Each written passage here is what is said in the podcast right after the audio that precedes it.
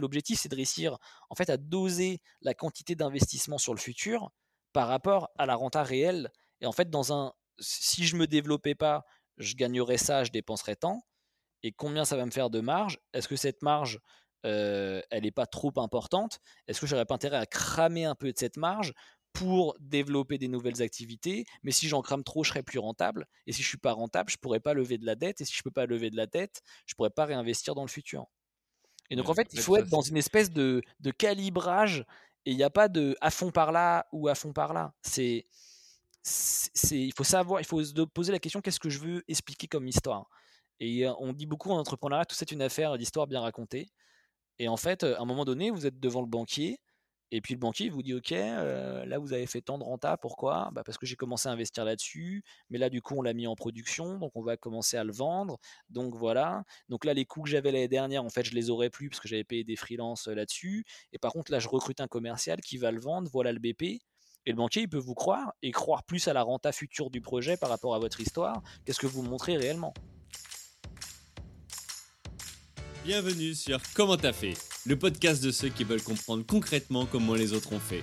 Je m'appelle Julien Hatton, je suis cofondateur de l'agence de communication BuzzNative et je vous propose de partir ensemble à la rencontre d'entrepreneurs et dirigeants passionnés et passionnants, pas toujours dans la lumière, mais qui font pourtant rayonner leur structure et leurs équipes. À ces profils au parcours non linéaire, audacieux ou encore atypiques, je n'ai qu'une seule envie, leur poser la question comment t'as fait? Si vous aussi auditeur, vous rêvez de découvrir les coulisses et le quotidien de nos invités, que vous soyez entrepreneur averti, débutant ou en devenir, abonnez-vous et embarquez avec moi chaque semaine pour des épisodes d'une heure qui vous feront gagner des années d'expérience. C'est parti Bonjour chers autrices, chers auditeurs. Aujourd'hui pour ce nouvel épisode de la saison 4 du podcast Comment t'as fait? Les rencontres d'entrepreneurs, j'ai le plaisir d'accueillir Christophe Hébert, CEO de Blue Coders, Common Work et Marvin Recruteur autour de l'immobilier et du recrutement. Salut Christophe. Salut Julien.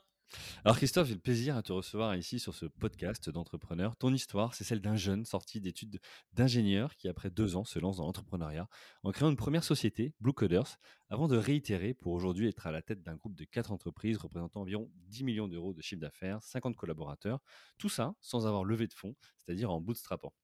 Dans cet épisode, on va évoquer ton parcours évidemment, mais aussi ta vision sur l'entrepreneuriat et notamment comment faire pour passer de 0 à 1 million d'euros sur fonds propres quand on n'est pas héritier et qu'on ne veut pas dépendre de quelqu'un.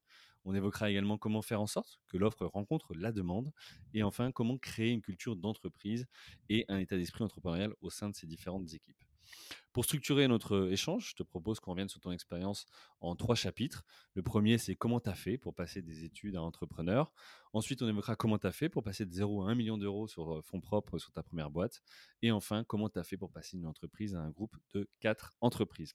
OK pour toi? C'est super. Bon, bah écoute, on va y aller. Avant de te laisser te présenter, moi, juste un message pour nos auditrices, nos auditeurs. Vous le savez maintenant, je vous le répète, mais inscrivez-vous à la newsletter pour recevoir chaque semaine le dernier épisode euh, qui est sorti avec des conseils d'entrepreneurs, des bons plans. Euh, et puis, euh, bah, ce fameux livre, Comment t'as fait, qui est sorti aujourd'hui disponible sur la Fnac, sur Amazon et chez vos livraires indépendants pour tout simplement bénéficier d'une synthèse des 80 premiers épisodes que j'ai pu enregistrer avec des entrepreneurs et entrepreneuses inspirants. voilà voilà pour moi. Je te laisse maintenant, Christophe, te présenter en 2-3 voilà, deux, trois minutes. Tu es libre. Bah moi, du coup, je m'appelle Christophe. Aujourd'hui, j'ai 34 ans.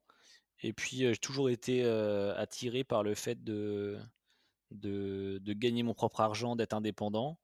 Et donc, à un moment donné, je me suis retrouvé à devoir créer une entreprise pour ça. Et donc, j'étais ravi de le faire mais j'étais plutôt toujours dans cette logique de mais en fait comment on fait pour rentrer de l'argent?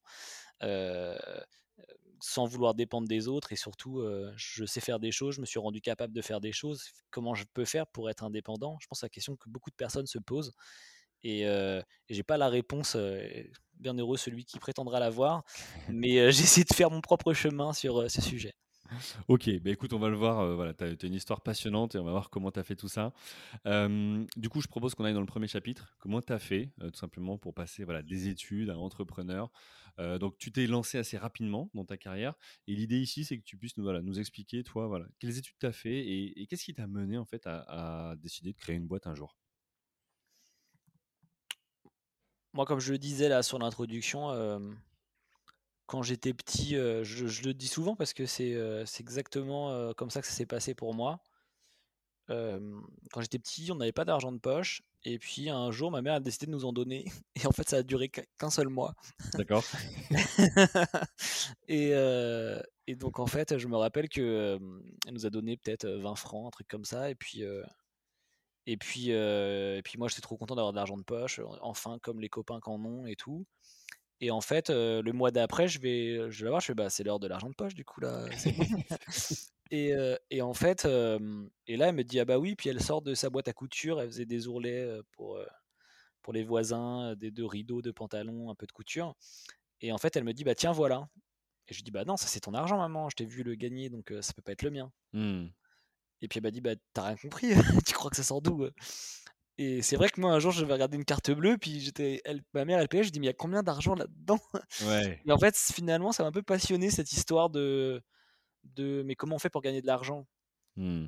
Et, et c'est vrai que bon, moi, je suis pas très l'argent roi, qu'il faut en avoir plein, etc. Mais par contre, je trouve que l'argent, c'est un symbole. Et moi, je viens d'un monde plutôt de, de banlieue parisienne, dans lequel c'est pas évident de s'en sortir en fait. Mmh. Et tout le monde a envie de s'en sortir, tout le monde a envie de réussir. Et je pense que c'est des milieux où la réussite par le travail, elle est très clairement présente. Et il y a un gros respect des gens qui s'en sortent par le travail. Et moi, à ce moment-là, bah, ce que j'ai commencé à faire, c'est bah, je tondais la pelouse pour mes parents. Mmh et puis je lavais la voiture, et puis on me donnait 5 balles ou 10 euros, ou c'était même en francs à l'époque. Et, et du coup, quand j'ai eu fini ça, je me suis dit, bah merde, elle, met du temps à pousser la pelouse. Mais celle du voisin, par contre, et donc j'allais voir mon voisin, j'ai dit, mais tu veux pas que je te tonde la pelouse C'est temps. Et puis, et puis voilà, en fait, je me disais, bah, puisque je sais tondre la pelouse, je peux faire ça. Et finalement, quand je suis arrivé après, au fur et à mesure, moi, je me suis passionné d'informatique très jeune. Et en fait, j'avais pas l'impression que ça avait de la valeur. Puis rapidement, je me suis rendu compte que ça en avait beaucoup pour les autres. Et donc, moi, ça me paraissait ce que j'aimais faire. Et donc, en fait, quand j'ai eu l'occasion de, de, démerder quelqu'un qui avait un problème, bah, tout le monde me voyait comme un génie. Et limite, moi, je comprenais pas parce que j'avais l'impression que c'était. c'était évident pour toi. C'était évident. Je dis, bah oui, il faut aller dans les options, regarde. Et. et et puis comme ça, je me suis rendu compte que ça avait de la valeur, et donc ça fait que bah, je tondais la pelouse, je, n'étais pas nettoyé la voiture longtemps, mais, mais, je tombe, mais, rapidement, je donnais des cours de soutien. Après, j'ai fait une prépa, donc je donnais des cours de soutien en maths, en physique, en anglais, en mmh. organisation du travail, parce que souvent, les gens qui sont au collège, au lycée, c'est plus ça dont ils ont besoin, d'être dans l'état d'esprit de la réussite à l'école, plus que même d'aide concrètement sur un sujet, même s'ils ont besoin des deux. Et puis après, des fois, je réparais l'ordinateur, je formais la grand-mère à l'informatique, je donnais des cours de soutien. Enfin, voilà, donc c'était assez intéressant. Et puis après, bah, je me suis rendu compte qu'en fait, il y a des petites entreprises qui avaient exactement des besoins de mise en réseau, d'ordinateur, de réinstallation, d'achat d'un ordinateur, de l'intégrer dans le réseau, de partage des documents. Enfin, ça paraît des trucs mineurs. Et puis après, une boîte qui a besoin d'un site web. Moi, je me dis, bah, c'est fou, c'est facile tout ça. C'est un peu un document Word en ligne. Donc, je, me mets à les faire. Et puis à l'époque, c'était des sites web assez simples, en fait, hein, par rapport à ce, qui se passe aujourd'hui avec la révolution du digital, du cloud et tout. Et donc, ça me paraissait assez simple et donc je prenais et je voyais que ça avait de la valeur pour les autres donc j'étais très heureux de le vendre et après j'ai fait j'étais persuadé que tout ça me servirait à rien moi en fait j'avais pas j'avais pas vraiment réalisé c'est à dire que ça me servait au jour le jour et d'ailleurs on avait même avec un copain on s'était mis je devais avoir 17 ans on s'était mis à fabriquer un, un, logiciel qui permet de créer un site web donc chacun pouvait venir et en ligne créer son nouveau site web avec ses pages et tout ça déjà créé un CMS quoi Ouais, on avait fabriqué un CMS, mais en fait, on savait pas que c'en était un. En fait, ça, mmh. nous, on faisait ça pour s'amuser. On faisait pas ça pour, pour la valeur que ça avait. Donc, en fait, c'était toujours une surprise de se rendre compte que ça avait de la valeur. Et, mmh, et je trouve qu'en entrepreneuriat, il y a beaucoup de sujets de je me rends capable de trucs à la base parce que ça m'amuse, parce que je suis curieux. Et c'est vrai qu'il y, a y a une, toute une génération d'informaticiens au début où moi, je suis né en 1988. Et, et en fait, à ce moment-là, quand on, était, on faisait de l'informatique, en fait, on n'était pas forcément bien vu. Aujourd'hui, tout le mmh. monde veut être un dev nomade digital. Ouais, c'était pas à la mode. Et à l'époque, c'était pas du tout à la mode. Les gens, qui, c'était des intellos qui faisaient ça, donc euh, limite, il fallait pas le dire, quoi. Et, et donc voilà. Et quand je suis arrivé après, moi, je voulais, être, je voulais être pilote de ligne. Enfin, en tout cas, je croyais que je voulais être pilote de ligne. Je sais pas. C'est un métier qui est super. Et puis en fait, je l'ai pas fait. Ça m'a pas trop contrarié. Mais du coup, j'ai fait, une prépa. Du coup, après, je suis allé en école d'ingé. Et puis là, j'étais presque un touriste qui avait toujours bien travaillé à l'école pour s'en sortir, sans trop savoir pourquoi. Et en fait, je me retrouve à faire cette filière informatique, je suis le mouvement, puis en sortie d'école, je veux faire le truc le plus stylé, consultant en stratégie des organisations. Tout le monde Mmh veut être consultant, personne ne sait ce que c'est. et on imagine avec sa petite mallette et son costume, voyager dans des hôtels, être quelqu'un d'important qui vient donner ses petits conseils. Et donc, je me m'étais dirigé là-dessus. Et puis en fait, j'ai trouvé ça un peu ennuyeux parce que c'est des gros sujets. Après, voilà, moi je suis partie des gens qui considèrent que la vie est courte et que si la journée, le travail c'est chiant, et bah c'est pas normal. Mmh. donc j'essaie de faire en sorte que les gens qui travaillent avec moi s'amusent. Et moi-même, je suis là pour m'amuser dans mon travail. Et en fait, quand je suis arrivé en fin de ce parcours d'études et que j'ai commencé le salariat, je sais pas, il y avait quelque chose qui me motivait pas dans le fait de et pourtant, j'étais un très bon collaborateur, mais j'avais toujours l'impression que il allait se passer un autre truc derrière. Et en fait, je voyais vite que c'était bah non, toi tu, tu restes là, merci. Allez, tiens. Mmh. Et donc, euh, et donc, je suis pas sûr d'avoir bien compris le truc. Et donc, et puis, je, et puis comme j'avais l'habitude de, enfin, avant, tu mets, moi, je mettais des papiers dans les boîtes aux lettres pour dire cours de soutien, euh, tombe de pelouse, réparation d'ordinateur, formation à l'informatique. Et donc en fait, euh, après, tu envoies un mail pour développer un site web, euh, tu factures plus cher, et finalement c'est la même chose. Mmh. Et en fait, être un entrepreneur, être un chef d'entreprise, faire du business, en réalité, c'est savoir faire payer euh, quelqu'un pour quelque chose dont on, qu'on est capable de faire. Mmh. Et finalement, ça, ça, paraît bête dit comme ça, mais c'est pas vraiment plus compliqué que ça. Et d'ailleurs, il y a beaucoup de personnes, peut-être qui nous écoutent, qui se disent, mais comment on fait pour lancer son entreprise? Bah, trouve un mec qui te paye pour un truc que tu sais faire, puis voilà, tu auras lancé ton entreprise. et puis si tu fais travailler, et puis le jour où tu recrutes un gars qui fait le truc pour toi et que tu arrives à faire payer quelqu'un d'autre pour utiliser le travail du mec que tu as payé, et bah là tu es au top et tu as créé une entreprise qui fait travailler des gens, tu as créé des emplois. Et donc euh, là finalement tu deviens chef d'entreprise. Mmh. Et donc, mais finalement tout ça c'est assez, euh, tout ça c'est assez fin.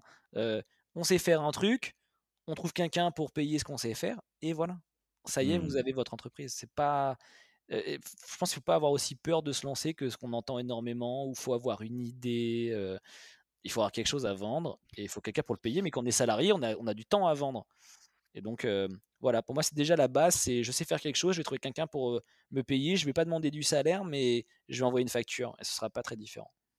Alors, on va en parler de ça parce que derrière tout ça, il y a deux choses. Moi, je vois, il y a un, l'état d'esprit, déjà. Et puis de deux, il y a aussi, euh, après, la partie plus euh, opérationnelle, dire, bah, mais si j'ai pas de structure, je peux pas envoyer de devis, je peux pas faire de facture, etc. Donc, qui est parfois une, toi, une, un blocage pour certains. Alors Ouais. qu'en fait, euh, non, toi, je- de ce que je comprends, ta, ta vision, c'est trouve le client qui paye, fais la mission, puis tu créeras après la structure et tout ce qui va bien. Exactement. L'idée, c'est d'abord de voir s'il y a une traction, s'il y a un intérêt pour le, pour le service en question. Et d'ailleurs, euh, sur ce point précis euh, de facturation qui est souvent, mais comment je vais faire pour envoyer une facture? Bah, tu ouvres Word, tu mets ton nom, ton prénom, euh, tu mets un prix, euh, et puis le mec il paye. Ouvre un compte bancaire secondaire à ta banque en disant il me faut deux comptes. Dis-leur pas que tu es une entreprise parce que sinon ils vont essayer de te faire hacker 100 balles par mois le compte. Et tu ouvres une banque en ligne, n'importe quoi, en disant que c'est pour toi. Et puis tu factures ton client, tu mets ton RIB en bas de ta facture. Et puis, tu verras, au moment de payer tes impôts, tu diras que tu as gagné ça pour être en règle avec l'État. Et puis, si ça commence à faire beaucoup, bah, évidemment, crée peut-être une entreprise pour te maintenir dans la légalité. Mais si tu as facturé moins de 5-10 000 euros, l'État va venir te chercher en disant que tu es un escroc, quoi que ce soit. Facture pas de TVA, surtout sur ta facture, sinon tu auras des problèmes. Mais en fait, il va rien arriver. D'ailleurs, c'est Mmh. pour ça qu'on a créé le statut auto-entrepreneur, pour dire tout ça c'est légal en fait, t'inquiète, tu payes presque pas d'impôts d'ailleurs si tu le fais. Ouais, et c'est vrai que du coup, on, on parle d'une période là où, euh, enfin, moi aussi, j'ai- moi j'ai créé en 2010 euh, ma Ouais. première boîte, où les statuts auto- auto-entrepreneurs n'existaient pas ou commençaient tout simplement à exister. Et donc, c'est vrai que à l'époque, il n'y avait pas cette facilité de dire, bah tiens, si je veux Mm. tester une idée, je peux le faire facilement. Là, c'est plus le cas. Voilà, mais quelqu'un qui achète une voiture 3000 euros, qui la revend 5000, il n'a pas besoin de créer une entreprise. Hmm. Il a, créé une- il a acheté une voiture, il l'a rénovée, euh, le marché a monté, il y a eu de l'inflation, je ne sais pas ce qui s'est passé, euh, il a changé les pneus et il revend plus cher. Il et personne ne vient le poursuivre. Ouais, en fait, il y a une espèce de fausse idée, euh, je trouve, sur ce truc de Oh, facturer, comment je vais faire? Euh, Le jour où tu factures beaucoup, euh, t'inquiète pas. Et puis si tu te fais poursuivre euh, par l'État qui te dit mais non, vous deviez payer des impôts, tu te dis bon bah combien je vous dois? Et tu les Ah payes. tu les, payes. hein. si- voilà. ouais. Mais en fait, faut pas avoir peur. quand on facture de l'argent, il en reste toujours à la fin, de toute façon. Le plus dur, voilà, c'est ce qu'on retient, c'est pas c'est pas de c'est pas de, de facturer, de comment tu vas facturer, c'est de trouver le client, la personne qui va être Exactement. capable de payer. Ok, donc toi tu piches ça très vite. donc tu commences par des petits boulots quand t'es gamin. après tu fais une prépa. Qu'est-ce qui fait que tu vas vers une prépa quand même à ce moment-là?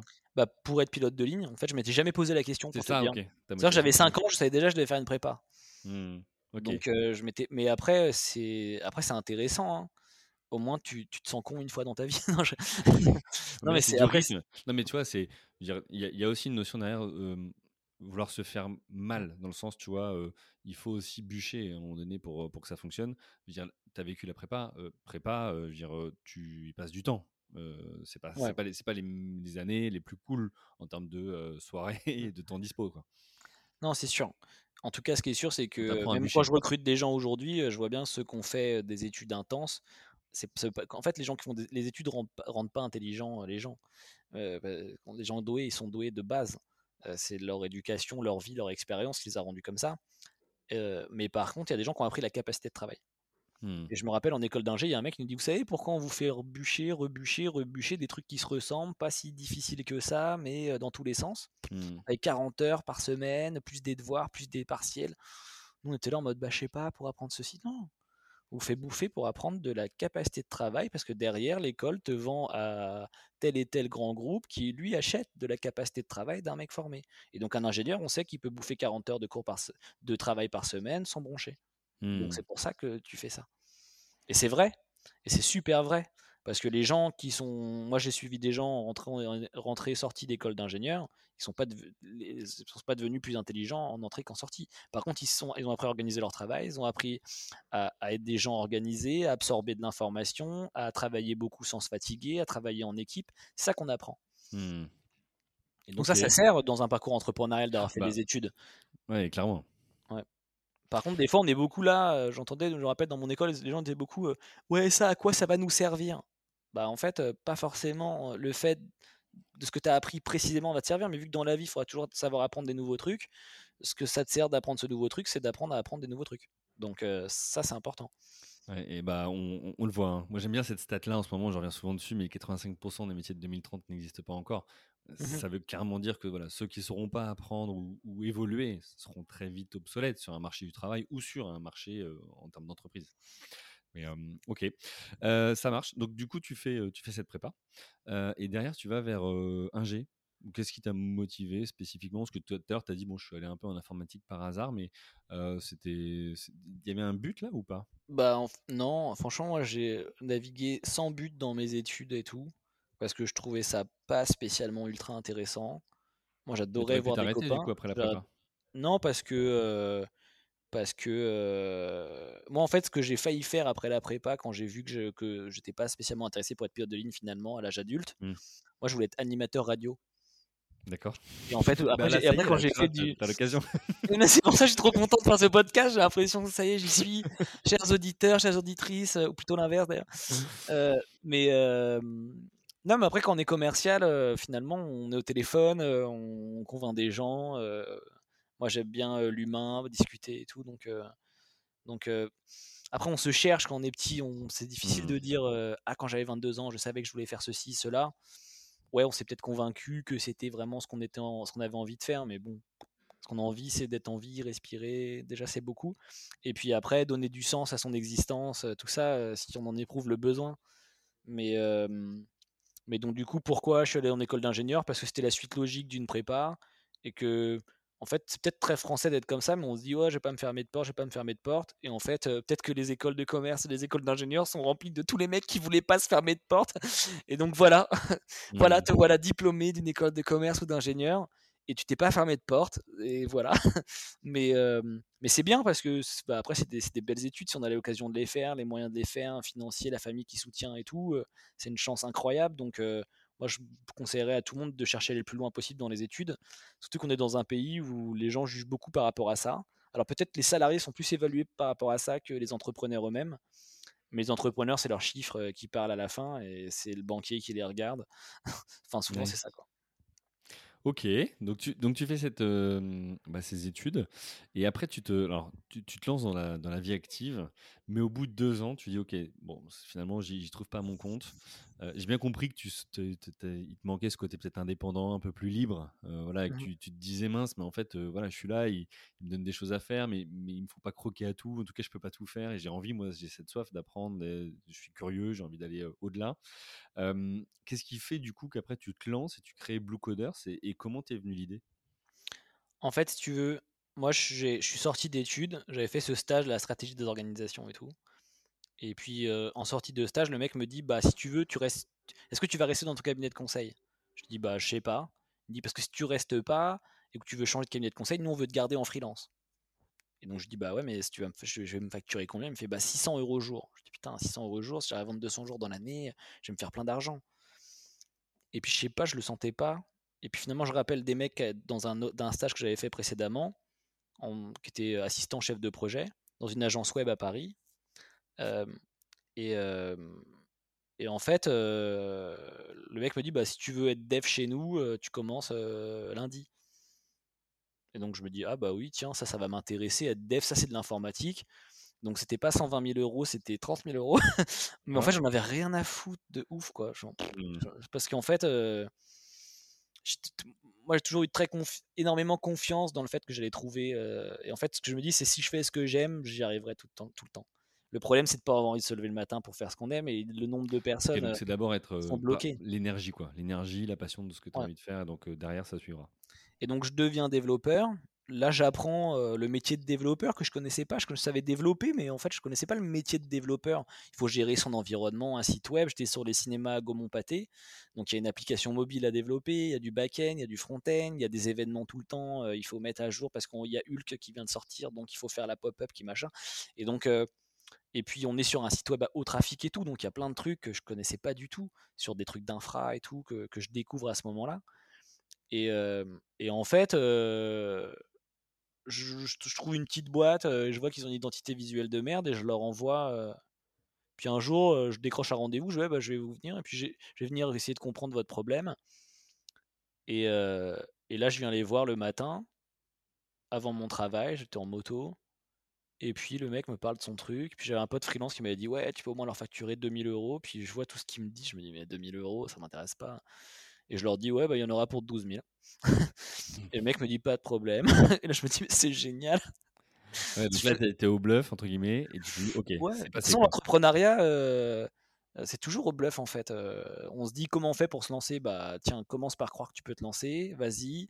Enfin, hier, euh, je parlais avec ma chérie qui imagine peut-être un jour lancer un restaurant. Je dis, bah, vas-y, fais ta carte puis fais ta carte, vas-y, vas t'as ta carte, non, c'est vrai, vas-y, loue des locaux, vas-y, fais la cuisine, vas-y, fais croire à un mec que c'est vrai, euh, fais croire à la banque que c'est vrai, fais croire à ton propriétaire que c'est vrai, vas-y, mets ton truc, fais croire à un client que c'est vrai, fais-lui à manger en lui faisant croire que c'est vrai, il a mangé, il a payé, il a cru que c'était vrai, c'est bon, il est parti, t'as vraiment lancé un restaurant en fait.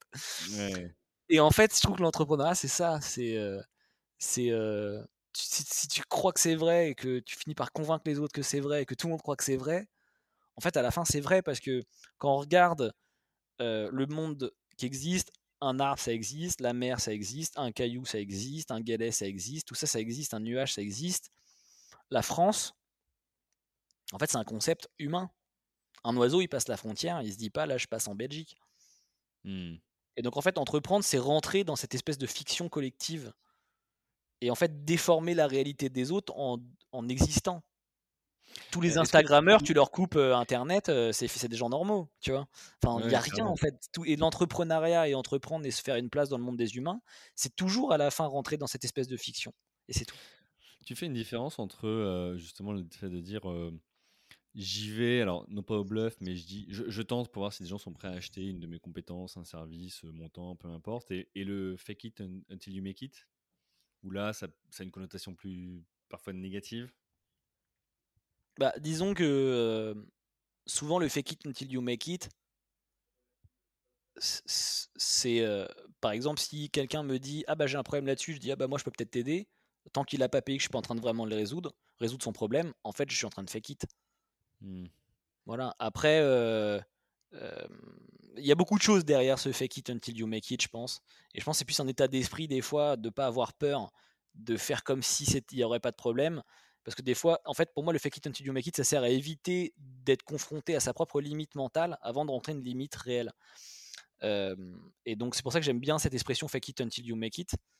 et je pense qu'on va parler après de la rencontre entre l'offre et la demande.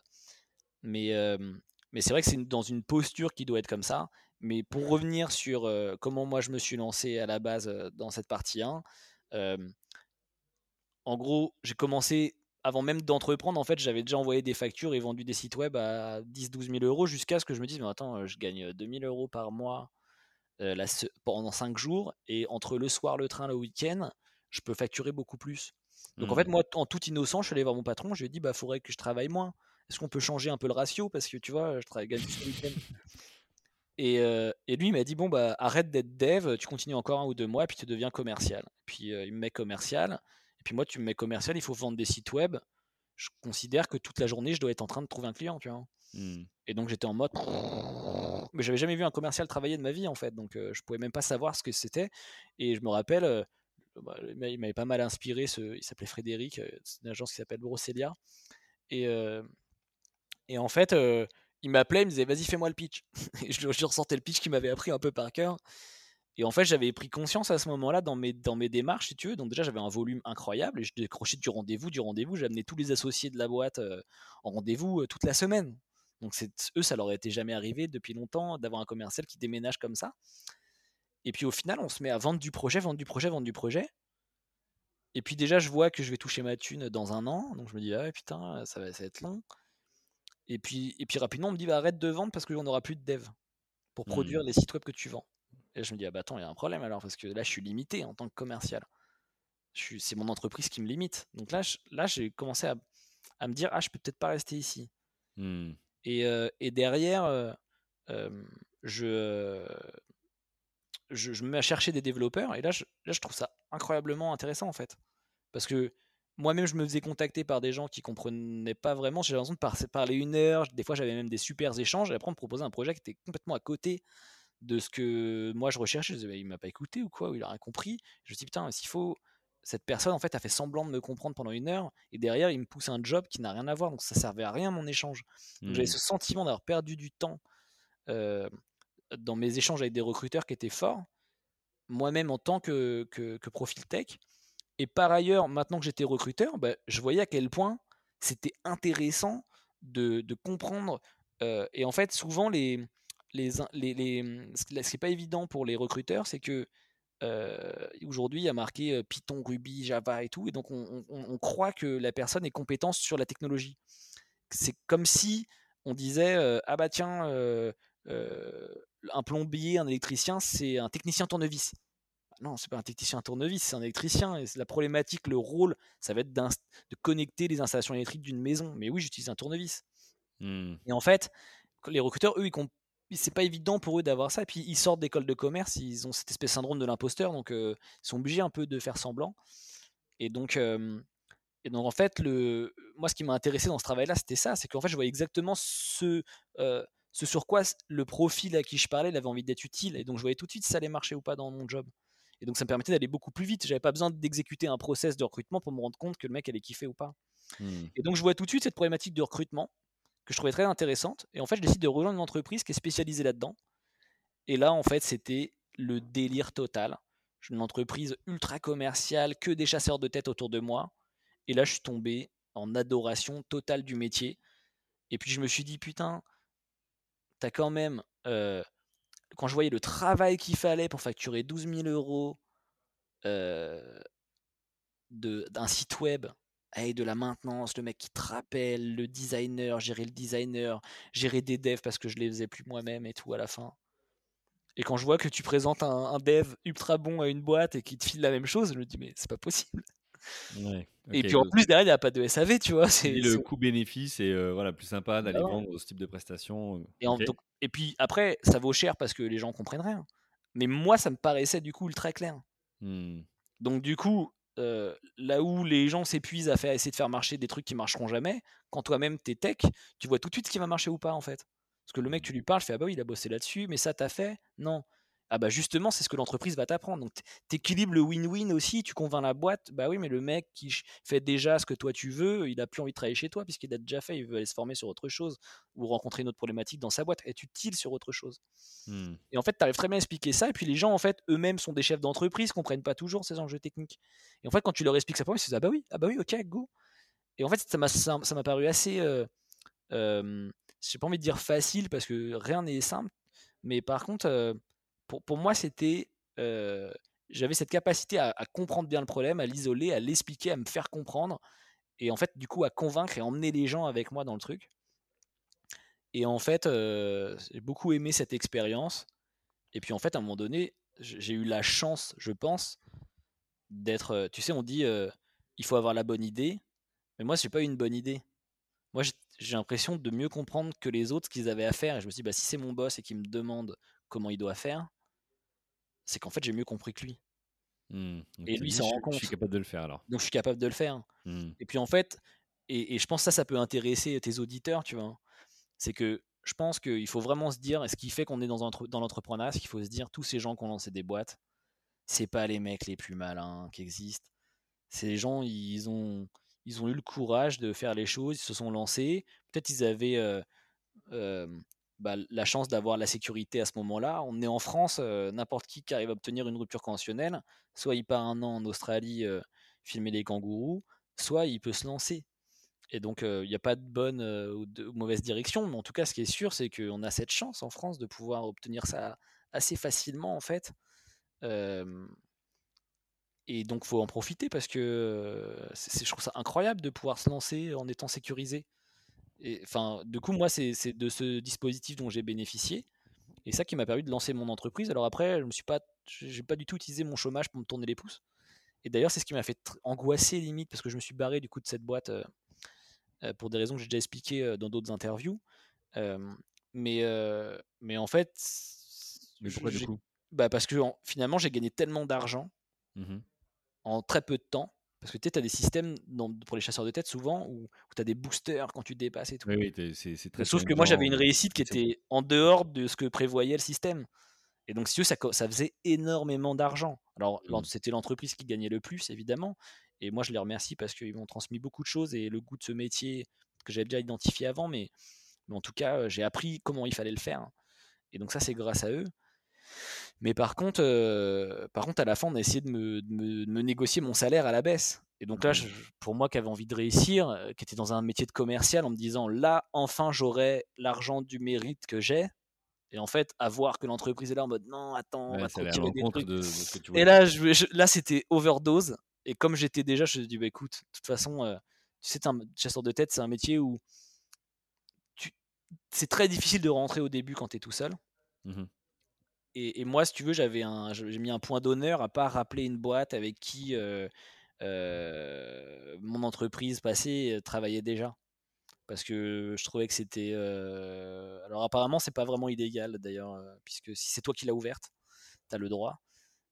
mais par contre, moi, pour moi, c'était, moi, je voulais pas faire ça voulais pas faire ça parce que je me disais ce sera pas ma vraie réussite et tout. Je voulais être ultra fier. es parti sur un euh, portefeuille nouveau, enfin sur des nouveaux. Mais voilà, mais après chasseur de tête, quand tu te lances, tu, tu regardes une annonce, euh, tu as l'adresse, euh, tu leur envoies un mail, j'ai un candidat, c'est ce qu'ils cherchent, tu les vois en rendez-vous, tu leur poses tes conditions, tu fais signer ton torchon, et puis derrière, tout pousse le profil, tu sais de voir si ça marche en process, ça marche pas, j'en envoie un autre, et puis à la fin, tu peux facturer comme ça. Et donc c'est comme ça que je me suis lancé. Et en fait, moi, quand je me suis lancé, euh, déjà, avec Blue Du coup, c'est avec Blue Coders. Ouais. Mmh et donc, tu plaçais des euh, profils IT, dev, dans les boîtes.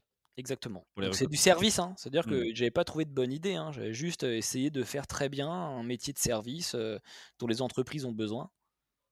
Et c'est tout. Ok. Bah écoute, super. Alors, je, vois le temps qui passe et, j'aimerais qu'on puisse rentrer effectivement dans le, détail. Tu parlais d'offres, de demandes. Là, on parle d'une boîte de service aussi, donc cabinet de, chasse et de recrutement. la deuxième partie, du coup, qu'on va évoquer, c'est comment tu as fait pour passer de 0 à 1 million sur fonds propres sur ta première boîte. donc là, tu vas nous expliquer voilà, ce que tu as mis en place, comment tu as fait pour trouver les clients, pour les développer.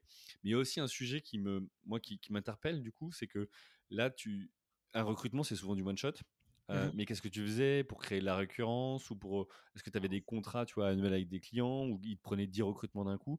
Voilà, comment tu avais fait pour structurer ton offre justement? Alors, je ne l'ai pas fait. D'accord. Et non, il faut travailler très dur chaque mois. Est-ce que tu repars de zéro C'est de la confiance en fait. En, fait, hein. en réalité, c'est de la confiance. C'est-à-dire que en fait, ces entreprises, tant qu'elles doivent faire de la croissance, elles doivent trouver des candidats. Il n'y en a pas assez pour tout le monde. Donc, euh, celui qui travaille avec mmh. les meilleurs chasseurs de tête, euh, il a plus de chances d'avoir des bons gars dans son équipe. Et, en fait, ce qui se passe, c'est que les entreprises euh, travaillent avec des gens compétents, qui savent s'engager sur la durée, pas difficile à manager, etc. En fait, ça fait gagner beaucoup plus. En fait, on a l'impression que deux personnes de trois ans d'expérience, elles valent la même chose. Et c'est vrai qu'elles valent la même chose en termes de salaire, mais en termes de valeur, des fois, pas du tout. Mmh. Des mecs, ils vont trois fois plus vite que d'autres. Et puis, il y a des gens, quand ils travaillent une heure, ils donnent du taf aux, autres autour. Et donc, en fait, quand quelqu'un commence à recruter des, développeurs, des profils qui sont super bons, il devient totalement accro euh, à travailler des gens comme ça. Mmh. Et donc, euh, des, souvent, ce qui fait la récurrence, c'est. Euh, moi, ça m'est déjà arrivé. Puis, souvent, les chasseurs de tête, tu sais, on est vu comme un prestataire. Euh, les gens se rappellent pas, ils ont le candidat chez eux, mais il n'y a pas marqué Blue Coders euh, sur sa tête. Donc, euh, mmh. donc ils oublient que c'est toi. Et puis quand tu leur rappelles, tu fais Ah oui, oui, ah bah si tu peux me retrouver un comme ça. Et donc en fait, on s'est retrouvé rapidement à avoir placé les meilleurs éléments des équipes en fait avec qui on travaillait. Donc toi, tu as été extrêmement rigoureux. C'était quoi ton. Comment tu as fait concrètement dans tes process quand tu as, as, commencé à avoir du boulot pour d'autres aussi chasseurs de tête pour trouver les bons C'est quoi ta technique pour te dire Ok, euh, celui-là, il va être, euh, je sais pas, mort de faim ou il va être bon. Il va, voilà, en fait, euh, prendre le temps de bien échanger. Et il y a une notion qui est intéressante, c'est ce qu'on, il y a des vidéos sur YouTube que les auditeurs peuvent trouver. ça s'appelle le cercle d'or, Golden Circle. Et, et en fait, tu as le why, how et what. Simon Sinek. Exactement. Et donc, il parle beaucoup d'Apple, mais moi, c'est un truc que j'utilise même aujourd'hui dans la formation des commerciaux. c'est qu'en en fait, les gens parlent tout le temps du quoi. Et donc, qu'est-ce que je veux? Ok, mais pourquoi je le veux et comment je le veux? Et en fait, quand on est sur le pourquoi, en fait, on comprend le sens des gens. Et quand en fait quelqu'un a très envie de faire quelque chose et qu'il est par ailleurs capable, alors il est très bon. Mmh. Mais du coup, il faut creuser. en fait, un recruteur qui comprendrait pas forcément bien les choses, qui saurait pas de quoi il parle, euh, il désalignerait euh, cet équilibre. Et en fait, en, garantissant un équilibre entre l'envie et l'ambition d'un collaborateur et ses capacités, en fait, ça veut dire que quelqu'un qui ne sait pas faire quelque chose mais qui a très envie de développer la compétence peut être meilleur que quelqu'un qui sait faire mais qui n'en a pas envie. Mmh et je pense que ce qui fait notre marque de fabrique chez Blue Coder, c'est que ce, cet équilibre est toujours extrêmement bien respecté dans notre manière d'approcher les gens. Et d'ailleurs, souvent les gens disent ah bah, Je sais pas pourquoi, mais ma mission me paraît beaucoup plus cohérente avec toi qu'avec un autre, et pourtant on a plus ou moins parlé de la même chose. Bah, on a parlé de le quoi, c'était le même. Mais le mmh. pourquoi, la direction, c'est pas forcément la même. Et en fait, la motivation dans le recrutement, on est sur de l'humain en fait.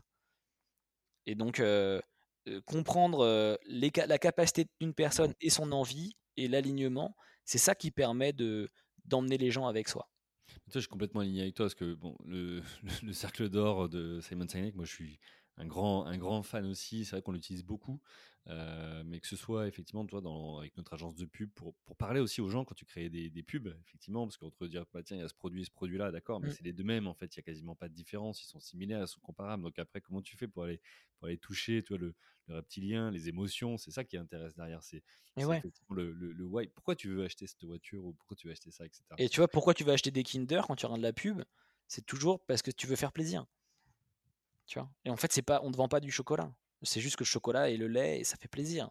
Et regarde comment tu vas être un bon père. Tu vas relier ton lien avec ta fille grâce à ton Kinder. C'est incroyable. ça va. ok, donc là, tu commences toi ton activité, tu t'entoures. comment tu fais pour développer la boîte rapidement? Parce que tu avais des. Alors, tu as dit que tu avais gagné de l'argent avant, c'est toi qui as investi. tu es allé chercher auprès de la banque ou tu fait vraiment que fonds propres? Moi, ce que j'ai fait, c'est que j'avais 24 000 euros. D'accord. D'investissement? De... Que j'avais gagné. Euh, je suis allé voir une banque et je lui ai demandé 24 000 euros.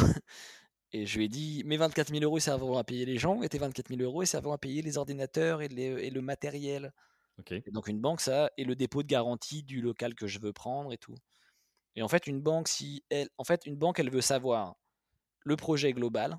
Et donc, en fait, on fait un BP dans lequel la trésorerie risque de se creuser de 48 000 euros par Mmh. des dépenses non récupérables et des dépenses qu'on appelle immobilières, immobilières. Et donc, euh, des immobilisations, ça veut dire des tables, des chaises, des ordinateurs, un dépôt de garantie. Et donc, en fait, on fait dans le BP et on explique que euh, l'argent qui est mis par l'entrepreneur qui va être fumé, euh, c'est l'argent de l'entrepreneur et l'argent de la banque, lui, finance. Mais évidemment. Et alors après, la banque débloque euh, sur facture souvent euh, les choses. Ça n'a pas donc, toujours été le cas. hein.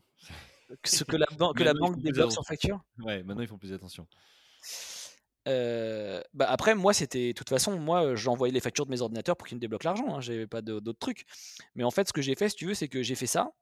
Et puis j'ai commencé à faire des affaires tout seul depuis chez moi. Donc quand tu travailles tout seul depuis chez toi, euh, euh, rien ne te coûte, tu vois.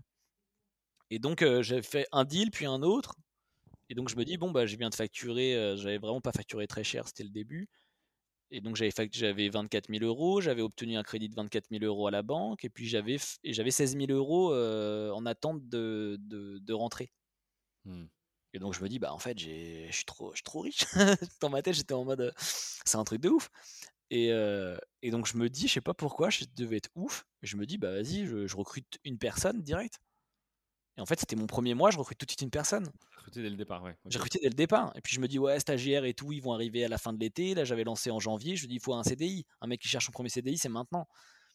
Et donc, euh, je fais un système de commission, je calcule un système de, de commissionnement pour mon commercial. euh, je trouve une fille super euh, et un autre gars. Et je fais, vas-y, je prends les deux et tout. Enfin, tu vois, genre. Non, mais en fait, j'étais un. J'étais, j'étais surconfiant, en fait. C'est ça qui m'a permis d'avancer, c'est que je me suis pas trop posé de questions. Et d'ailleurs, euh, il y a plusieurs fois où, quand j'y repense, euh, putain, j'étais pas loin d'aller au tas, en fait. donc, Ouais, parce que cette activité-là, en plus, là, tu dis tu recrutes, mais du coup, tu payes tout de suite les charges, donc le salaire. Ouais. Tu, toi, pendant ce temps-là, tu dois trouver, sourcer des candidats, tu dois les placer quelque part. Mais après, euh, au moment où tu factures et où le client paye, je veux dire, tu as facile 2-3 mois de, de fonds de roulement, quoi. Donc, euh, en tout cas, de, de trésorerie négative. Donc, euh, c'est-à-dire qu'en plus, c'est une activité où plus tu grandis, plus tu consommes aussi de l'argent. À part si tu arrives Absolument. à avec des acomptes ou autre. Quoi. Absolument. Et ça, d'ailleurs, euh, je me rends compte que j'avais pas euh, forcément ultra bien anticipé tout ça, tu vois. Ouais, quand tu as fait le business plan, t'étais pas, tu Bah, pas en fait, quand on fait le business plan, on a l'impression qu'on encaisse l'argent tout de suite. Ouais, Mais en fait, c'est le, ce et en fait, là, tu découvres le besoin en fonds de roulement. Et puis à la fin de la première année, tu te rends compte que tu étais rentable mais que tu n'as plus d'argent. Tu attends, comment l'État dit que j'ai gagné euh, 30 000 euros, mais moi je suis à zéro là, comment c'est possible? Ah ouais, ça c'est le truc contre-intuitif. Tu grandis, Voilà, et donc en fait, ouais. C'est quoi le concept? Et en fait, après, c'est logique Ouais. Et surtout que du coup, on te dit, bah, tu dois payer 10 000 euros d'impôts puisque tu as gagné 30 000 euros. Mais tu te dis, mais je les ai pas. Je les ai pas vraiment gagnés. On te dit si, parce qu'en fait, les ordinateurs que tu as achetés, en fait, euh, on, étale le coût sur, sur deux ans, tu vois. Mais moi, j'ai sorti la thune maintenant, les gars, vous êtes des ouf. et, euh, et, et en fait, là, tu découvres qu'en fait, tu es obligé de faire du crédit tout le temps. Et donc, euh, moi, j'avais pas compris ce truc du crédit. Enfin, j'avais compris puisque j'étais allé chercher un crédit à la banque. C'était mon frère qui m'avait dit, bah, c'est comme ça que ça se passe. Je fais, bon, ok. C'est vrai que c'est quand même con de, de fumer euh, 2000 euros, enfin 1000 euros pour acheter un Mac euh, si euh, la banque est prête à te, faire, à te le faire payer 70 euros par mois. Mm, mm. C- Ça diminue mon risque. Et donc, forcément, j'étais allé vers ça. Mais là, je me rappelle, à la fin de la, deux- la deuxième année, j'avais, j'avais pas refait de crédit. J'étais en mode, ah ouais, mais je vais devoir en faire beaucoup des crédits en fait. Et comment tu as financé du coup par la suite? Parce que tu t'es développé pour atteindre un million, je veux dire, tu as, du roulement, donc du coup, là, t'as de la- tu, tu génères la trésorerie négative. Comment tu as fait pour Bah, financer? j'ai fait des crédits, des crédits, des crédits, des crédits. J'ai financé ultra bien mes investissements. J'ai. Euh, Donc ça veut dire que tu as fait des ouais. crédits qui t'ont permis de financer euh, les postes que tu as recrutés, mais ces postes ont été plus rentables que le coût du crédit. C'est-à-dire que tu as Bien été sûr. obligé d'avoir des profils qui, qui performaient. Quoi. Tu pouvais pas te permettre Ah, bien des, sûr. des Mais déjà, euh, quand on commence en tant qu'entrepreneur, il faut vraiment se dire que le business, c'est nous qui le faisons. Et si on est très f- et si on est fort et qu'on y arrive, on arrive à rapidement le faire glisser dans les mains des autres, euh, de manière à ce que ça tienne quand dans le futur. Qu'est-ce que tu as fait pour ça? Tu as documenté, tu as formé, Ouais, j'ai fait que euh, documenter, euh, toi, j'ai créé du process. toi, t'es- toi t'es- tu te dis, bon, je suis bon, j'arrive à le faire, ça marche, mais après, de là à transmettre, c'est autre chose. bah, montrer l'exemple, mettre les gens en double écoute des trucs, les écouter, leur faire des retours, les former en permanence, créer du process. euh, euh, et en fait, il faut être tout le temps en, en consolidation. Euh, c'était sur un escalier où pour franchir la marche suivante, il faut bien taper dessus pour être sûr de pouvoir mettre son pied dessus. Ah c'est bon, je peux m'appuyer, ok. Et en fait, à chaque étape, il faut du process en fait. Donc c'est beaucoup de c'est beaucoup de mise en place, de process, de trucs. On se rend pas compte, mais ah tiens, c'est la fin du mois, les gens ont posé des congés, il faut que je les envoie à mon expert comptable. Ok, bah vous m'envoyez un mail. Ah ou attends, je le mets dans un Excel. Comment on fait? L'expert comptable, je lui envoie. il a accès à l'Excel. on va plutôt dire il a accès à l'Excel. Voilà, puis je te forme. Tiens, là finalement le un des deux premiers collaborateurs que j'ai recruté, ça l'a pas fait et puis tiens, quand on a parlé avec un client, on met l'information où? Il y, a un poste qui s'ouvre, où est-ce que je le mets? J'ai parlé avec un candidat, tiens, il faut un logiciel. Dans le logiciel, il faut le configurer, il faut des process. Pas avoir peur d'être tout le temps en mode. Tu sais, quand tu es petit et que tu fais un jeu, tu dis bon, à partir de maintenant, on dirait que moi je serais. bah, en fait, je trouve dans l'entrepreneuriat, c'est beaucoup comme ça en fait. C'est beaucoup en mode et bon, à partir de maintenant, on va dire qu'il faut faire comme ça. Mmh. Et d'ailleurs, après la deuxième entreprise que j'ai fait, j'ai, j'ai, je l'ai monté avec ma sœur.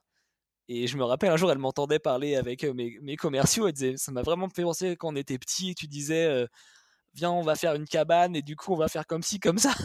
C'était exactement la même explication, quoi. tu te racontais une histoire, en tout cas, tu allais explorer de cette manière-là en disant voilà, on, va tester ça, cette voie-là, et, voilà. et on verra ce que ça donne. Ok, ça marche. Qu'est-ce qui. alors là, aujourd'hui, vous faites combien de chiffres sur Blue Coders Et vous êtes combien? Aujourd'hui, sur Blue Coders, on fait 3 millions d'euros de chiffre d'affaires. Donc, en recrutement? En recrutement. ça représente combien de recrutements à l'année, ça? Ça représente un peu plus de 200 recrutements dans l'année. Hein. Peut-être 230, un truc comme ça. Ok. Ok, donc c'est quasiment un par jour ouvré, c'est pas mal. Ouais, bah, c'est à peu près le, ce que, ce que c'est de tenir. En ce moment, là, où on enregistre ça, on est en, en février, en mars, pardon, 2023. Donc c'est pas évident, on est un peu dans cette période post-Covid où il y a un, ralentissement un peu de, de, la surchauffe tech. Ouais, les, les, salaires dans la tech euh, arrêtent de progresser en tout cas. Je sais pas s'ils baissent beaucoup, je sais pas si vous le voyez vous, mais. Euh bah, c'est l'argent qui baisse, donc normalement les salaires se contractent pas trop. Mmh. Mais par contre, euh, là où les gens espéraient tout le temps, les gens s'habituent à, à, la croissance. Mmh. donc, Après, c'est un acquis. Voilà, mais là aujourd'hui, les salaires n'ont pas besoin de trop de baisser, même si on voit moins de surpic et tout, de surcrête mais aujourd'hui c'est l'argent qui baisse. Donc tu vois, c'est comme en immobilier. Pourquoi les prix baissent pas? Parce que le prix de l'argent baisse. Donc en fait, euh, sur le prix de la fiche, il se maintient. Mmh. Mais en réalité, l'argent baisse. Donc en fait, le prix, la valeur diminue quand même. Ok. Ok, bah écoute, très bien. ce que je propose, c'est on va passer sur la, troisième partie. Donc, tu as monté ce premier business, Blue Coders tu l'as donc développé sur fonds propres. donc maintenant, tu as une équipe et tu as, des, des, des chasseurs de tête qui, qui, font ça à ta place. moi, ma question maintenant sur ce troisième chapitre, c'est comment tu as fait pour passer d'une entreprise à, un groupe de plusieurs entreprises? Donc, tu as parlé tout à l'heure de documentation, de process, etc. Mais voilà, l'idée, c'est d'arriver à, se dire, bah, Qu'est-ce qui t'a fait dire qu'à un moment donné, plutôt que de te focaliser sur cette boîte-là, euh, valait mieux en créer d'autres déjà? Donc, quel était le déclic? Et puis après, comment tu as fait pour organiser tout ça? Parce que bah, toi, tu dois te partager entre différentes activités, j'imagine. Est-ce que tu as mis en place des équipes, des personnes de confiance? Comment tu les as trouvées tu pour, pour faire en sorte que tout ça, ça fonctionne? Voilà. J'aimerais bien avoir ton, ton avis là-dessus. Ouais, bah, c'est un, un, un, sujet important. Hein là même quand on raconte, on se rend pas forcément compte, mais quand on est entrepreneur, en fait, on a une crédibilité à défendre. Mmh et donc, bien sûr, auprès de ses clients, on a des, espèces de garanties à, donner. De, mmh, si on demande à un client de poser un acompte, des choses comme ça, il va dire bah oui, mais est-ce que l'entreprise va vraiment travailler? Et au tout début, c'est pas évident. Et en fait, quand on est une entreprise, on pose ce qu'on appelle des bilans et des comptes de résultats. Et donc, en fait, la crédibilité de l'entrepreneur, c'est sa capacité à poser des comptes de résultats positifs. Ça veut dire qu'à la fin de l'année, on a gagné de l'argent. On a gagné de l'argent, tout simplement. Et donc, comme ça, les banquiers sont contents parce que si j'ai gagné de l'argent, je peux rembourser des crédits. Donc, si je veux me développer vite et avoir accès à de l'argent tout neuf, il faut qu'on m'en donne. Celui qui donne. Il y a deux façons de faire rentrer de l'argent dans une entreprise. Enfin, on va dire, il y en a trois. Euh, la première façon, c'est vendre des choses. Donc, euh, je fais un service, je le vends. C'est ton client qui paye. C'est ton client qui paye. Par contre, la difficulté qu'il y a des fois, c'est que pour réussir à faire en sorte qu'un client paye, il faut investir plus d'argent que ce que le client va payer après. Et donc là, c'est le premier problème de l'entreprise. Et donc on imagine bien que si je veux faire une super plateforme qui met en relation ceci, cela, faire travailler des devs, des product owners, des machins, ça va me coûter très très cher. Et mon client, il va payer un abonnement à 50 euros par mois.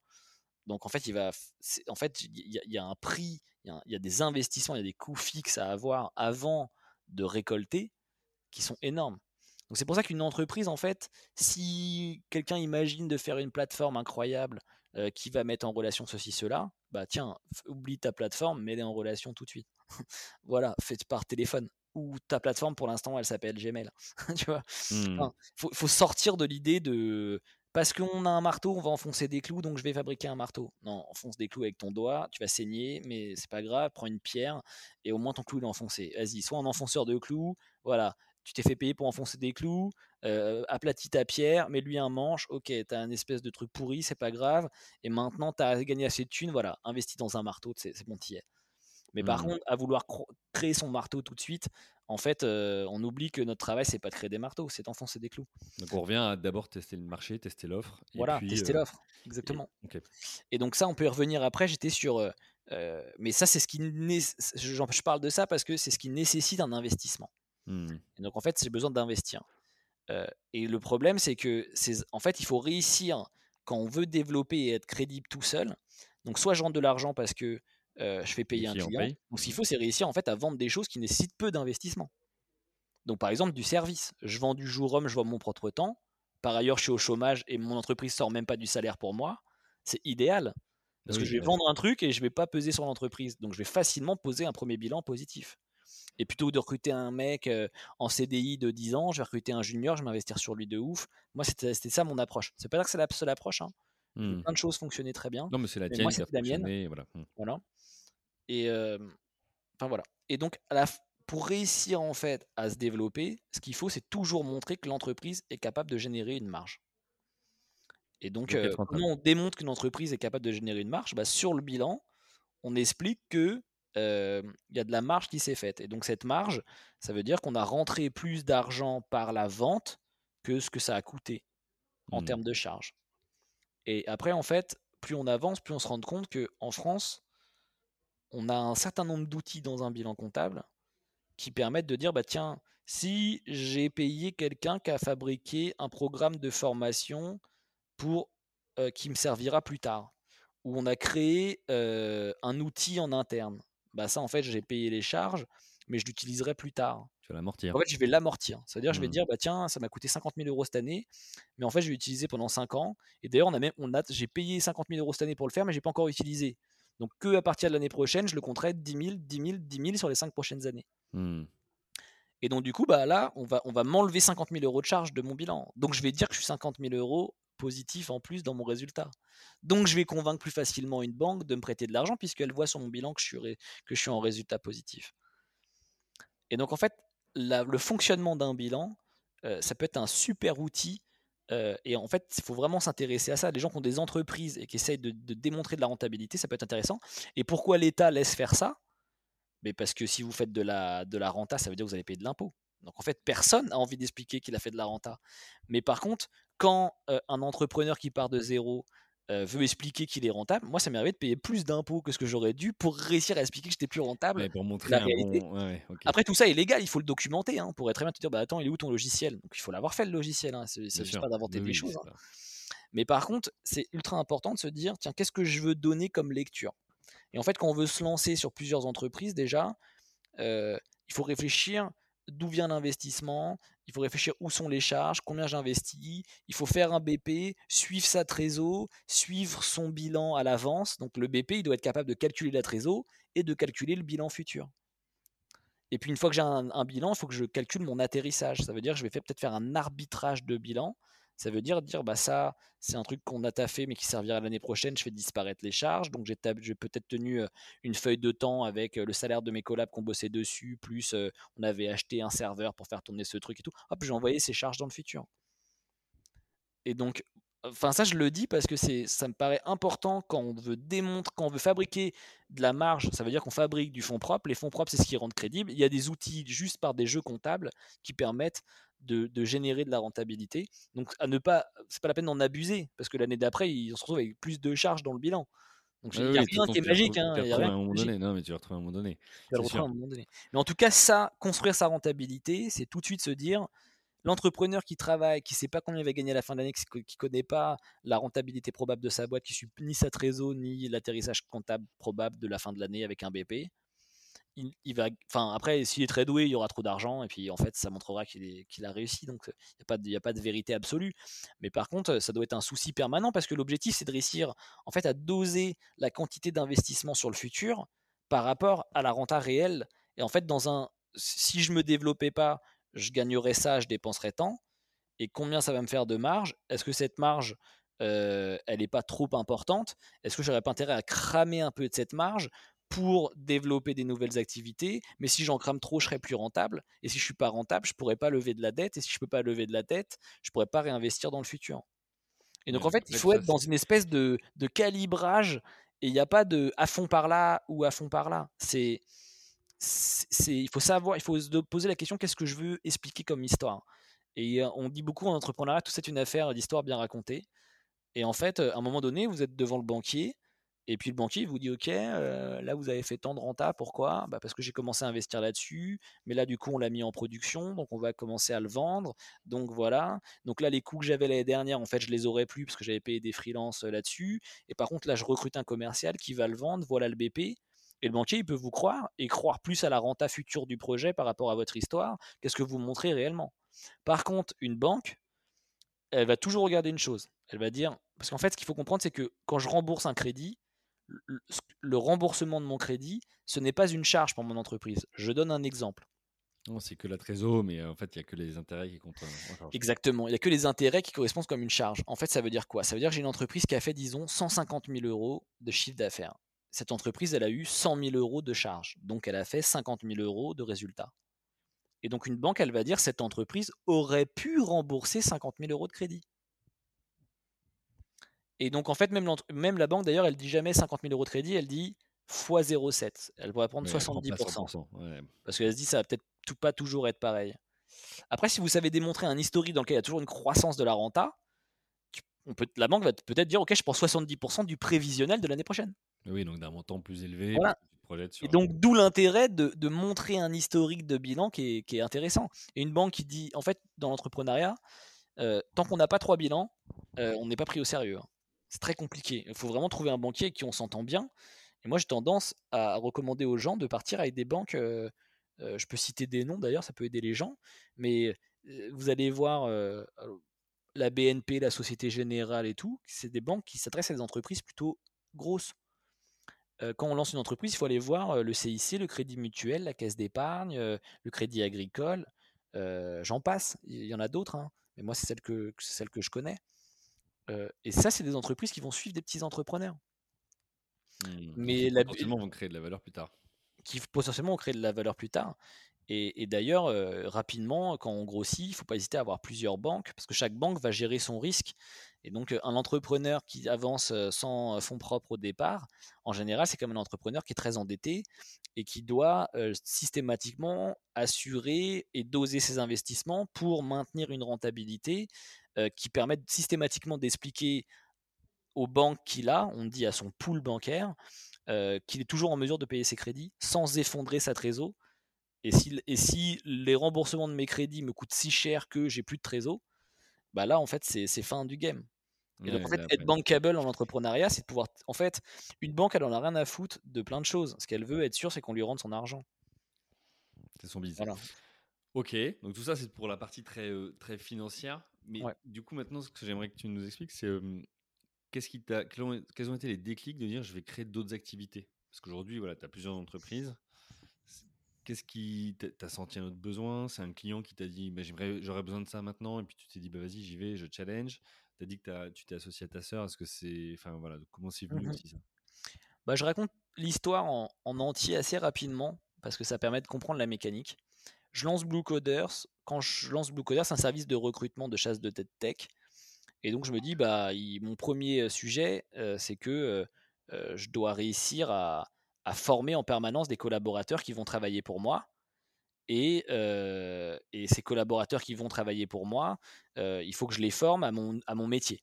Mmh et donc, finalement, je développe, un logiciel, je développe mon service de chasse de tête et puis dans mon back-office, j'ai de plus en plus de formations qui sont en fait du process. Je disais, il faut processer. Bon, on processe l'onboarding de quelqu'un sur des nouvelles compétences.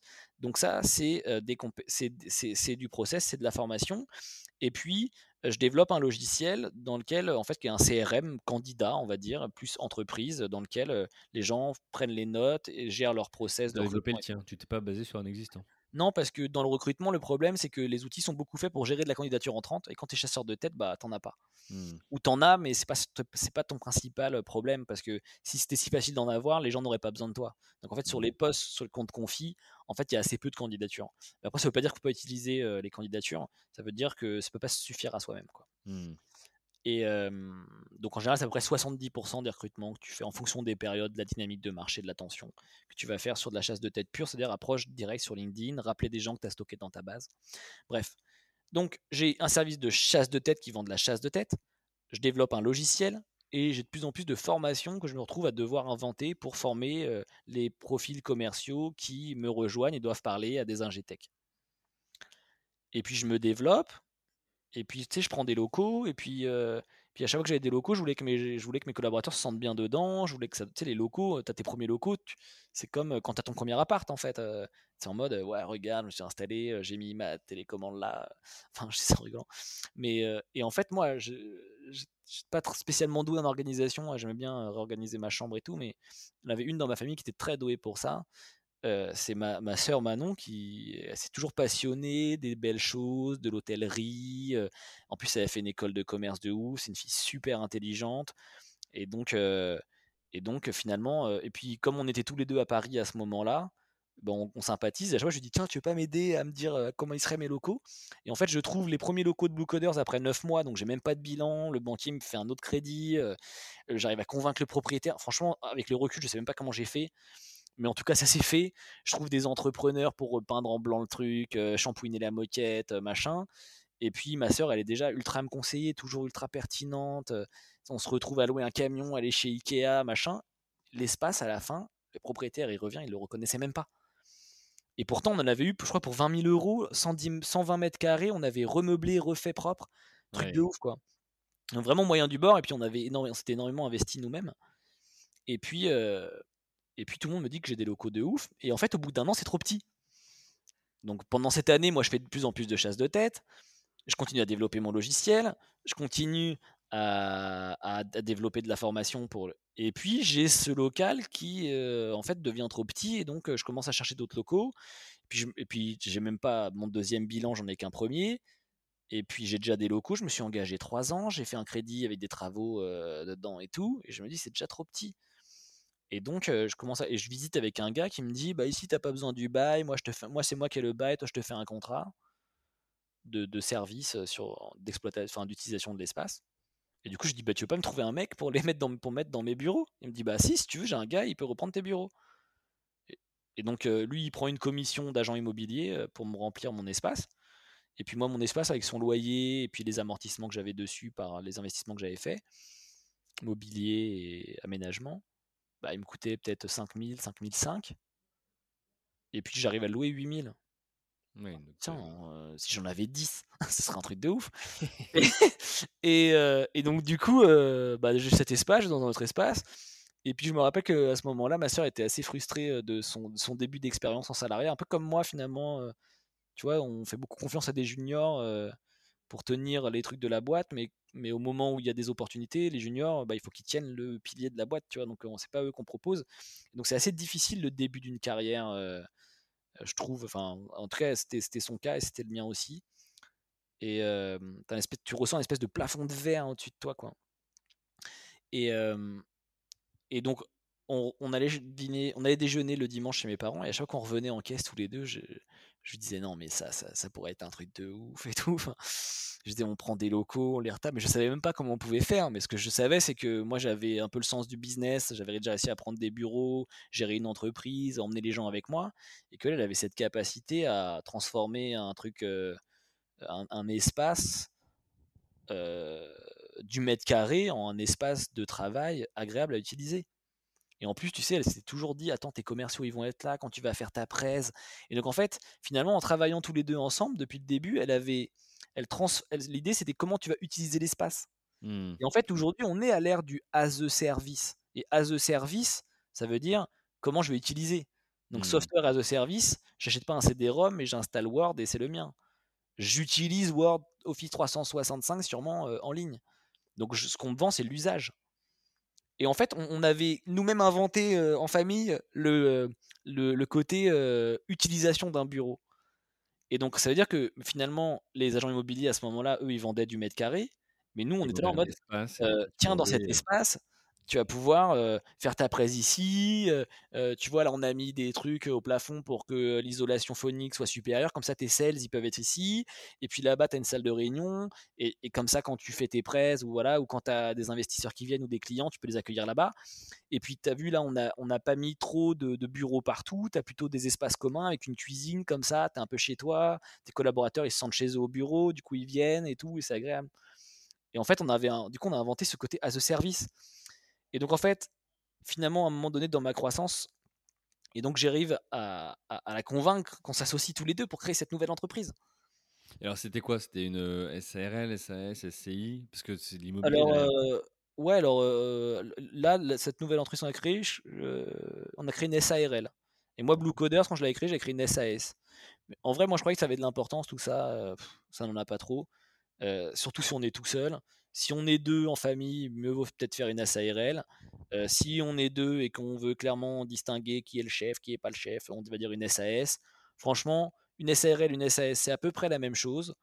Euh, le seul truc que permet une SAS, c'est que celui qui dirige au quotidien l'entreprise n'est pas forcément celui qui la possède. Chose qui n'est pas possible en SARL.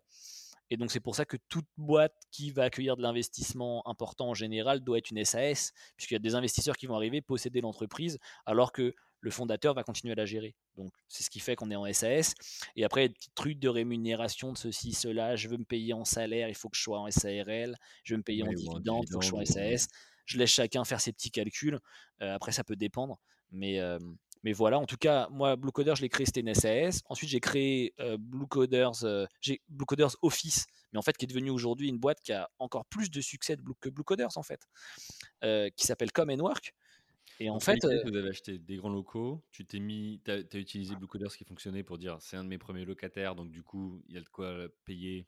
Et donc Ouais. ça permet de valider auprès du banquier euh, l'investissement, en tout cas l'emprunt. Donc tu peux Mhm. te lancer et tu, tu remplis Exactement. le lieu, et donc du coup ça te permet Voilà. de. Sachant que nous, on loue et on ressous-loue.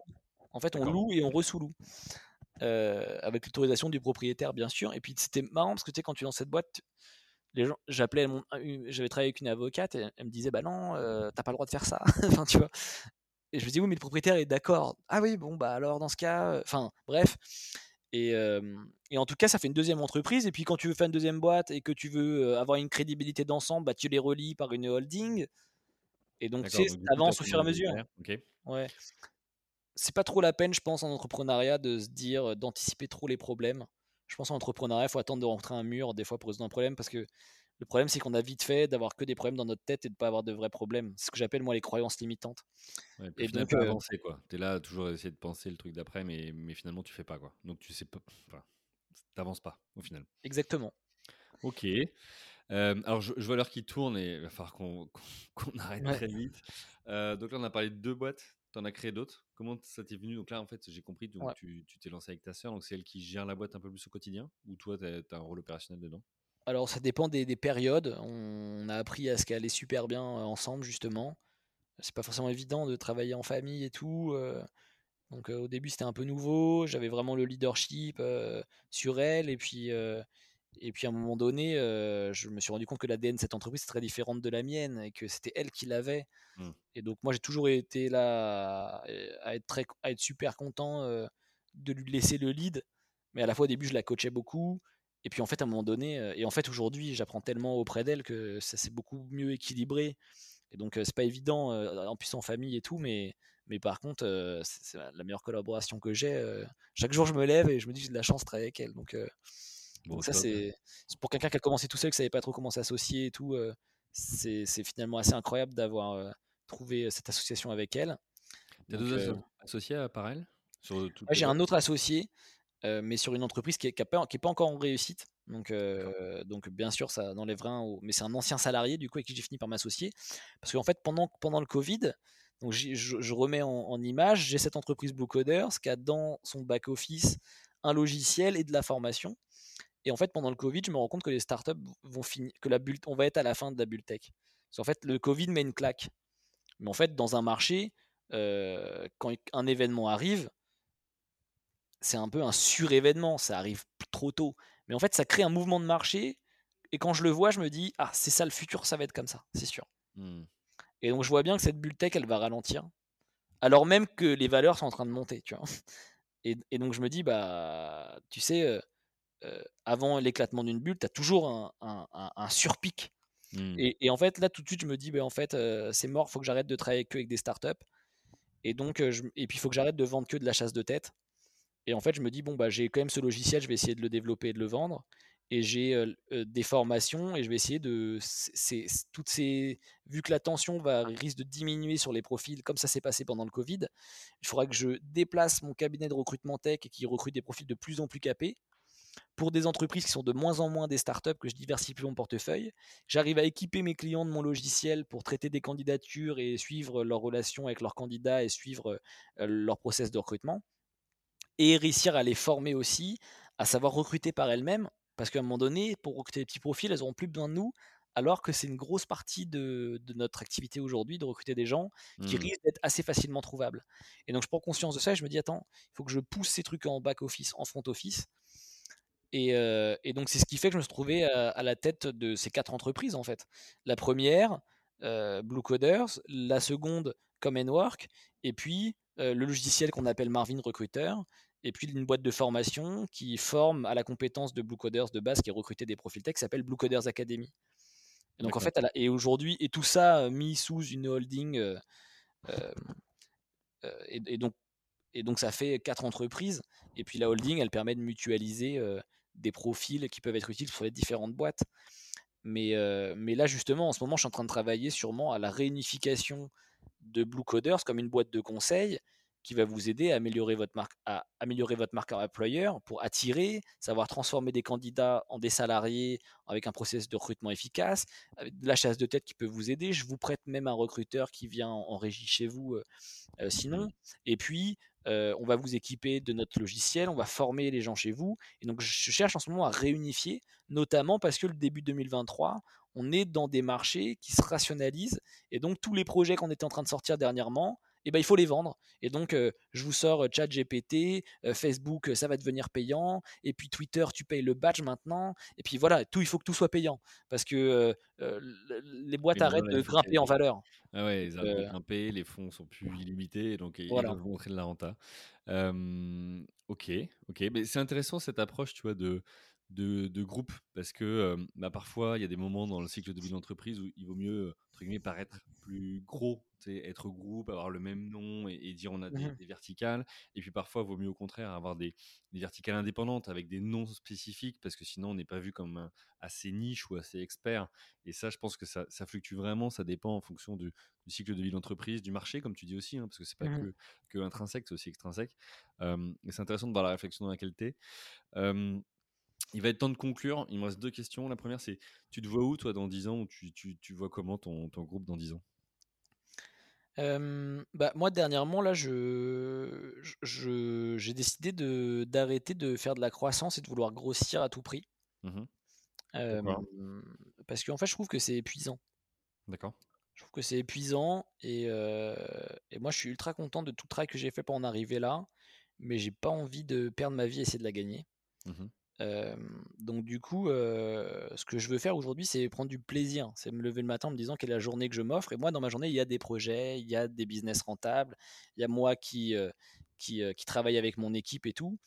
Mais, mais en fait, j'ai envie d'arrêter de, me dire il faut que je grossisse et donc il faut que je, que je trouve l'opportunité de trouver quelqu'un. Parce que ça fait qu'on finit par mettre des gens à des sièges qui leur vont pas. Et en fait, je veux vraiment aujourd'hui me concentrer sur l'humain. Je suis ultra content des équipes que j'ai déjà.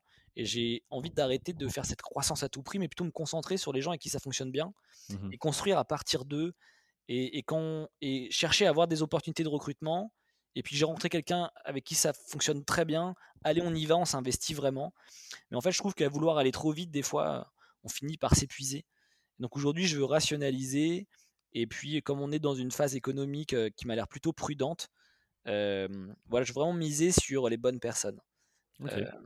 et donc plus que dire je veux arriver là et mon projet quoi qu'il arrive il, ressemblera, il, il, ressemblera à ce que je à ce que je veux mon objectif c'est c'est je veux prendre plus de plaisir dans mon travail parce qu'avec faire de la croissance faire de la croissance on finit par des fois perdre le plaisir de travailler avec les gens et tout parce que on est trop soumis à ses propres projets donc c'est mmh. pour ça que dans 10 ans, je me vois dans une entreprise qui va bien sûr continuer à se développer, mais par contre je me vois dans, dans, des, dans des collaborations de plus en plus belles, qui, que j'arrive à faire durer plus longtemps.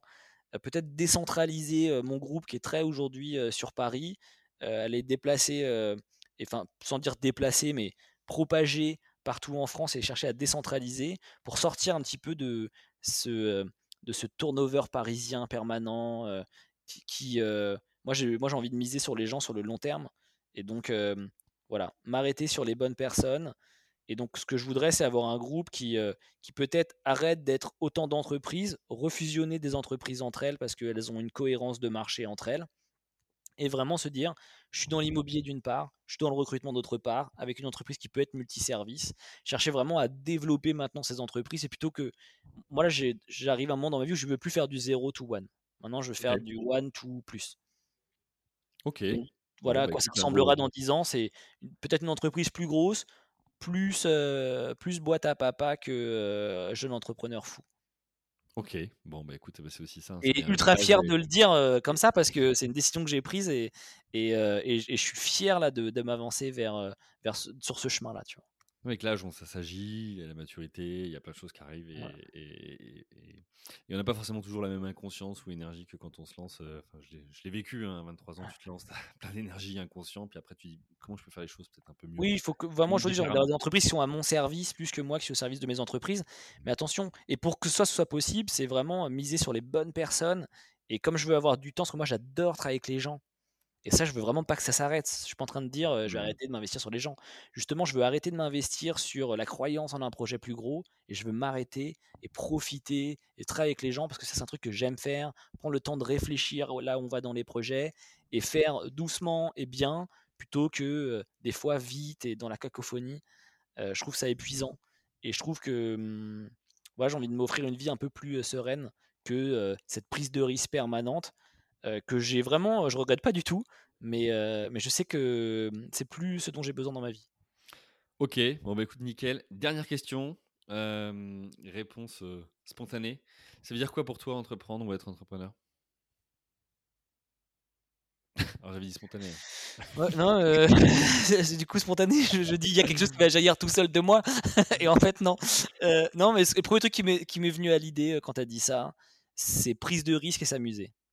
Ok, c'est beau. Voilà, donc c'est ces deux choses-là pour moi, ce que ça voulait dire. Et peut-être demain, ça voudra dire autre chose du coup, vu ce que je t'ai dit juste avant. Mais, euh, mais de toute façon, j'aime bien la prise de risque, j'aime bien m'amuser, j'aime bien échanger avec les autres. Donc euh, ça, ça doit toujours être et inventer, donc créer. Donc euh, voilà tout ce que ça veut dire pour moi entreprendre et, et, et ça continuera à l'être. Bon, super. Écoute, merci, merci Christophe. Pour tous ceux qui veulent te retrouver, Christophe Hébert, donc tu es disponible sur, sur LinkedIn, plutôt actif tous ceux qui veulent découvrir ton écosystème et tes différentes boîtes, donc il y a Blue Coders, on l'a dit, Common Work, on a Marvin Recruiter, voilà, vous trouverez les sites internet sur, bah, internet justement. il me reste bah, vous tous tout simplement à vous souhaiter une bonne fin de journée, une bonne semaine, et puis encore une fois vous inciter à vous inscrire à la newsletter, à partager le podcast. C'est grâce à vous que chaque semaine j'interview une entrepreneuse ou un entrepreneur et que je peux vous partager tout ça sur les différentes plateformes d'écoute. un grand merci à vous et je vous dis à la semaine prochaine. Bye. Merci à vous, chers auditeurs, d'avoir suivi l'épisode jusqu'au bout. Si vous êtes arrivé jusqu'ici, c'est que le podcast vous a plu. Alors, pour nous aider à continuer, rendez-vous sur votre plateforme d'écoute de podcast préférée et laissez-nous un avis 5 étoiles avec un commentaire positif ou un message pour notre invité du jour. Parlez du podcast autour de vous, c'est le meilleur moyen de nous aider à vous proposer du contenu de qualité. C'en est fini pour aujourd'hui. Un grand merci à vous et à la semaine prochaine.